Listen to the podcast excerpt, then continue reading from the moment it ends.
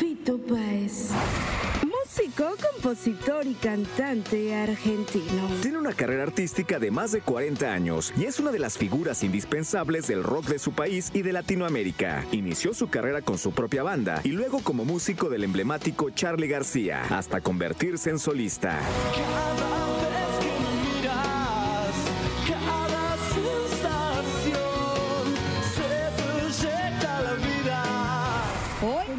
Cervantes recordamos a Fito Páez. Me gusta estar al lado del camino, fumando el humo mientras todo pasa. Me gusta abrir los ojos y estar vivo. Tengo la fortuna, la fortuna de estar frente a uno de mis ídolos y frente a un gran personaje de la música, del entretenimiento, de la cultura, Fito Páez en México. Fito Páez con nosotros. Un aplauso a todos los que están Che, che, están- por están favor, cortos, por favor. cortos con Fito. Por favor, por favor, Dios perdónalos, no saben lo que hacen. Fito, ¿cómo estás? Bienvenido a México. Bien, eh, en casa otra vez, como se- me- vengo siempre, así que eh, a este hotel, aparte de toda la vida. Eh, a, a ver, estoy en un momento hermoso, eh, de gran plenitud expresiva, familiar, eh, con muchos proyectos. Pero claro, vivís en un mundo y en, una, en un país donde mucha gente lo está pasando muy mal, entonces uno nunca puede estar eh, Feliz del todo. más, más plenamente feliz. ¿no? Eh, eh, esa es un poco la sensación, para contártela rápida y, y honestamente. ¿no? Oye, Vito, y ahora además vivimos en un mundo eh, que nos ofrece un caos como sociedad, ¿no? Este, que así estamos en la mayoría de los países en Latinoamérica, pero también en la parte eh, digital. Hoy todo es inmediato, todo. Hay guerra en esta cosa Twitter X y luego hay diversión en otra y hay baile en otra. O sea, todo es así como muy rápido, todo se mueve muy rápido. Sí. Eh, A ver, llegamos hasta ahí como condición humana, como raza. Eh, so, el problema acá sigue siendo siempre. Los que. Los oprimidos eh, contra los que oprimen. Eh, eso, eso te aseguro que no cambió. Tiene de diferentes formas, pero eso sigue. Esa lucha de alguna forma sigue estando allí. Con. eh, con algunas características, por supuesto, la historia se repite nunca de la misma manera. Con una característica que ahora eh, el oprimido no se da cuenta que es oprimido, posiblemente, y colabore con el opresor sin darse cuenta. Eh, y esto lo digo en términos de libertad, más que nada, ¿no? Eh, cómo mantener un pensamiento independiente, cómo ejercer una, una voluntad independiente, eh, cómo poder pensar afuera de los mandatos, afuera de los medios de comunicación, afuera de la cultura, te podría decir por momentos, eh, y mantener cierta alegría también, ¿no? Eh, y no dejarse invadir por el bombardeo pe- permanente que nos ofrecen las pantallas, que nosotros mismos fabricamos como seres humanos. O a menos que pensemos en, la constitución de una eh, excelente em, conspiración hecha por los muchachos de Silicon Valley Sí, sí. em, en algún momento diciendo, bueno, vamos a dominar el mundo con unos telefonitos. Eh, o a lo mejor se le fue de las manos también, no lo sabemos. Sabemos que hay poderes, sabemos que hay industrias, sabemos que hay dinero, sabemos que todo eso mueve eh, el mundo y eso nos está alejando a muchísima velocidad de las cosas que yo considero más importantes. El beso, el amor, el polvo, el abrazo, eh, la ceremonia eh, pagana, eh, todos juntos allí celebrando la posibilidad de estar adentro de una existencia que se va a terminar mañana. Eh, son dos días y ya pasó uno. Para algunos todavía no pasaron, no pasó uno, pero por, mí, por lo menos. Y bueno, es muy difícil sentarte en una mesa de discusión o de reflexión con personas que no están preparadas para pensar en otra cosa que no sea el dinero. Entonces eso complejiza mucho más la, la situación, porque ya te diría que se acabaron los debates intelectuales, los debates adentro del poder. Es el dinero por el dinero y a, por ello y nada más. Entonces, no podés tratar eh, temas complejos con niños que no piensan nada más, niños grandes que no piensan nada más que sus economías. Hablando de- de- de estos niños, hablando de Silicon Valley, hoy una buena parte de la música, Fito, una buena, una gran parte de la música, es que iba a decir toda, pero no, una buena parte de la música vive entre algoritmos. Pero luego Cuarón, Alfonso Cuarón, eh, en una conferencia aquí enfrente en el Auditorio Nacional decía, pero somos nosotros los que alimentamos a los algoritmos, pero son ellos los que luego, porque nosotros queremos, nos norman. Eh, ¿Cómo siente Fito Páez todo esto de, de la música, pues tan desechable, o no sé cómo se deba llamar? A ver, cuando pensamos específicamente en los algoritmos, eh, no. Muchachos, simplemente los miro a todos en la sala, ¿viste? Digo, eh, eh, hay que sentarse a tocar el piano. No, no mucho más. Y las horas de construcción son en soledad y son hermosas. Y muchas veces se parece a una batalla. Eh, y todo lo empiezas a tirar, lo tiras, lo tiras, lo tiras, lo tiras, lo tiras.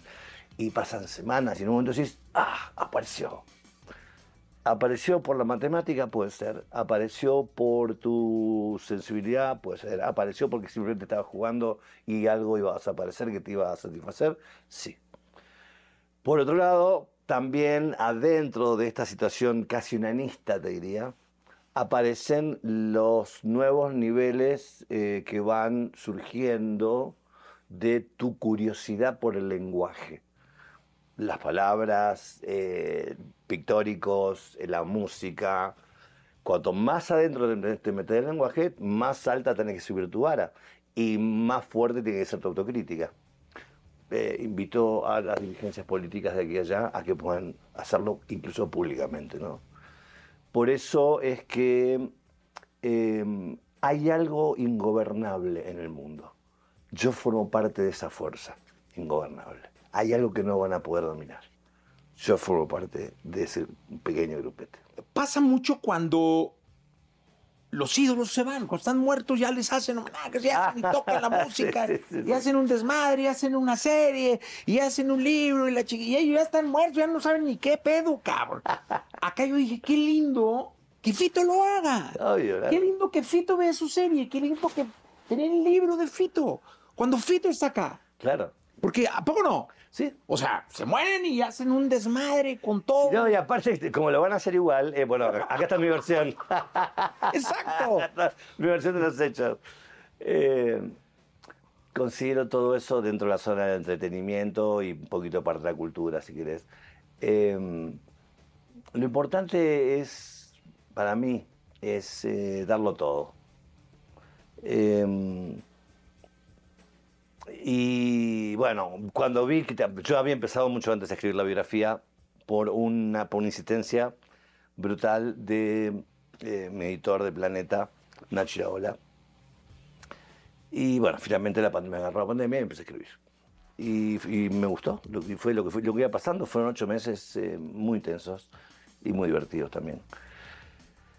Eh, y después, cuando se meten con el tema de la bio, bueno, ya ahí, eh, a ver, un poco, eh, empecé a ver que había manos que yo no conocía que estaban interpelando, inter- interviniendo en el material.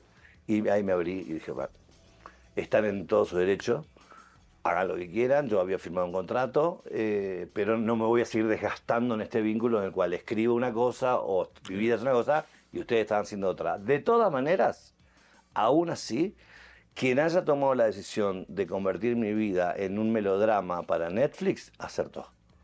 Porque, mm, de hecho, si me hubieran dicho, vamos a hacer un melodrama, eh, yo hubiera apoyado la idea y le hubiera ido por ahí y, hubiera escri- y no hubiera perdido tanto tiempo eh, hablando y negociando y todo eso. Bueno, bueno, la próxima, eh, cuando haga algo, eh, voy a tomar más precauciones y voy a intentar no hacer nada igual sobre mí las próximas, las próximas veces.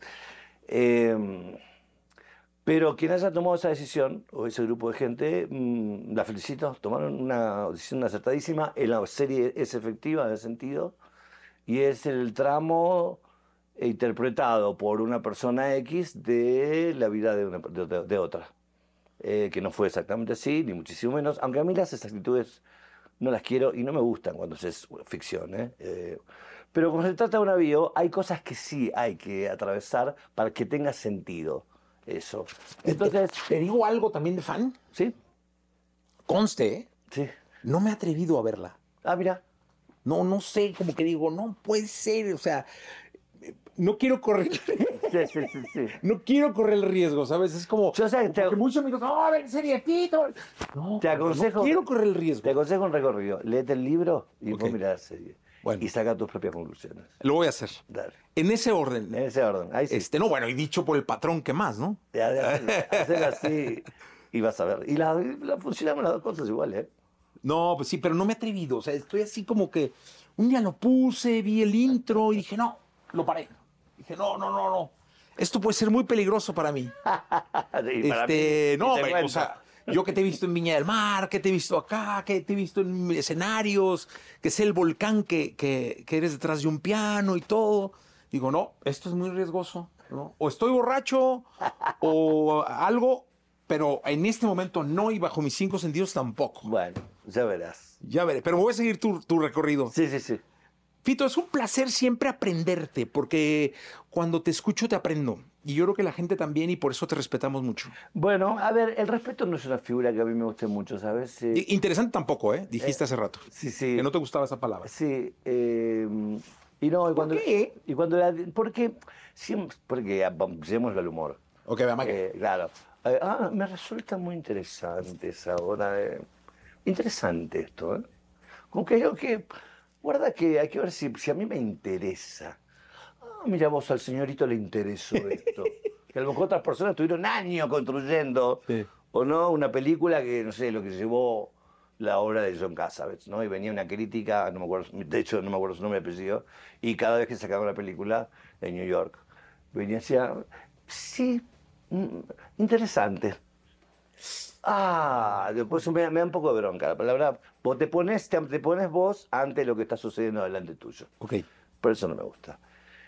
Y el respeto tampoco me gusta. Eh, salvo que tenga la única dimensión que encuentro eh, viable el respeto es la de la, la vida misma. El respeto por la vida. Eh, ese sí, ahí, eso, ahí sí aplicaría la palabra respeto posiblemente. Pero respeto a las cosas no. Y, y a las personas por momentos también. Eh, a veces hay que dar discusión. Ayer vine hablando de Pasolini, ayer vi una foto de Pasolini en Instagram, en una edición de Venecia, que vino un crítico a, a criticarlo y él se le fue a las piñas. Pier Paolo Pasolini, el intelectual más grande de Europa del siglo XX. ¿eh? A las piñas. o sea, eh, digo, el respeto, ¿no? Es- a, ver, eh, tenés que faltarle el respeto a las cosas. Yo me, me acuerdo cuando era pibe, si bien yo fui un- una, una- un rara avis, porque era muy joven, admiraba mucho a Charlie, a Luis Alberto Spinetta y a Lito Nevia, y pude vincularme con ellos. Eh, entonces tuve una relación con ellos eh, muy hermosa, muy cálida, en las cuales ellos me abren sus casas, sus ensayos, anyway, de las diferentes formas. Y mm, había un respeto, pero para que las cosas avancen también tiene que haber una suerte de parricidio. eh, para avanzar. O sea, en un momento el parricidio sería filosófico. Digamos, en algún momento tenés, a algunos nos cuesta más que a otros, pero en algún momento, porque aparte de generar ese parricidio no es fácil. Eh, vos pensás que estás pasando, que estás matando a tu padre, pero estás pos- posiblemente estés muy lejos de eso. Claro. Entonces, eh, allí eh, posiblemente es una tarea que lleve años y es necesaria, creo, muy necesaria para poder comprender ese mundo, pero pues, dar un paso para adelante, eh, incorporando el mundo del pasado. Lo que sucede, creo que hace muchos años en el mundo, es que estas cosas se postulan, pero no se realizan en, lo, formal o en lo espiritual, no, te- no terminan de hacerse. Eh, me da la sensación que ahora eh, la, la tarea individual tiene un valor eh, inexistente, ¿no? que no pesa en las arcas del tiempo. Eh, entonces, eh, eso genera un nuevo espacio de conflictividad eh, y nos deja más a la deriva, ¿no? Por supuesto. Pero ¿qué, venga, qué, ganas? ¿Qué más ganas tiene uno que vengan un par de niños, un par de niñas que, te, entren a tu casa y te saquen de ahí a patadas y te digan, ahora acá eh, la reina soy yo? Es lo que uno desea. Como yo he visto que han hecho conmigo también, los viejos, eh, mis, mis hermanos mayores, mis viejos eh, también, músicos, que he sido recibido con, con, todas, con todos los honores, por casualmente estar haciendo eso, estar recogiendo su, su obra y pasando, pasándola para adelante de alguna forma, ¿no? Con una- un punto de vista nuevo. Pues Fito, larga vida a la obra de Fito. Ay, por favor. ¿Eh? Gracias Por. Gracias. por la entrevista, por el tiempo y esperamos tener la oportunidad de platicar contigo muchos años más. Obvio, tequila por medio, y si no, Sí, bueno, señor. y haremos una gira seguramente el año que viene, eh, calculo que en, en abril. Eh, vamos a hacer un tour eh, México-Estados Unidos, entre abril y mayo, así que vamos a estar de gira. Acá nos veremos. Obvio, por, Para su- hablar del concierto entonces. por supuesto. Fito, querido, gracias. Gracias a ti, muy amable. Gracias. Todas las vidas cayeron al mar y es tan suave verlas. Todas las vidas cayeron al mar y se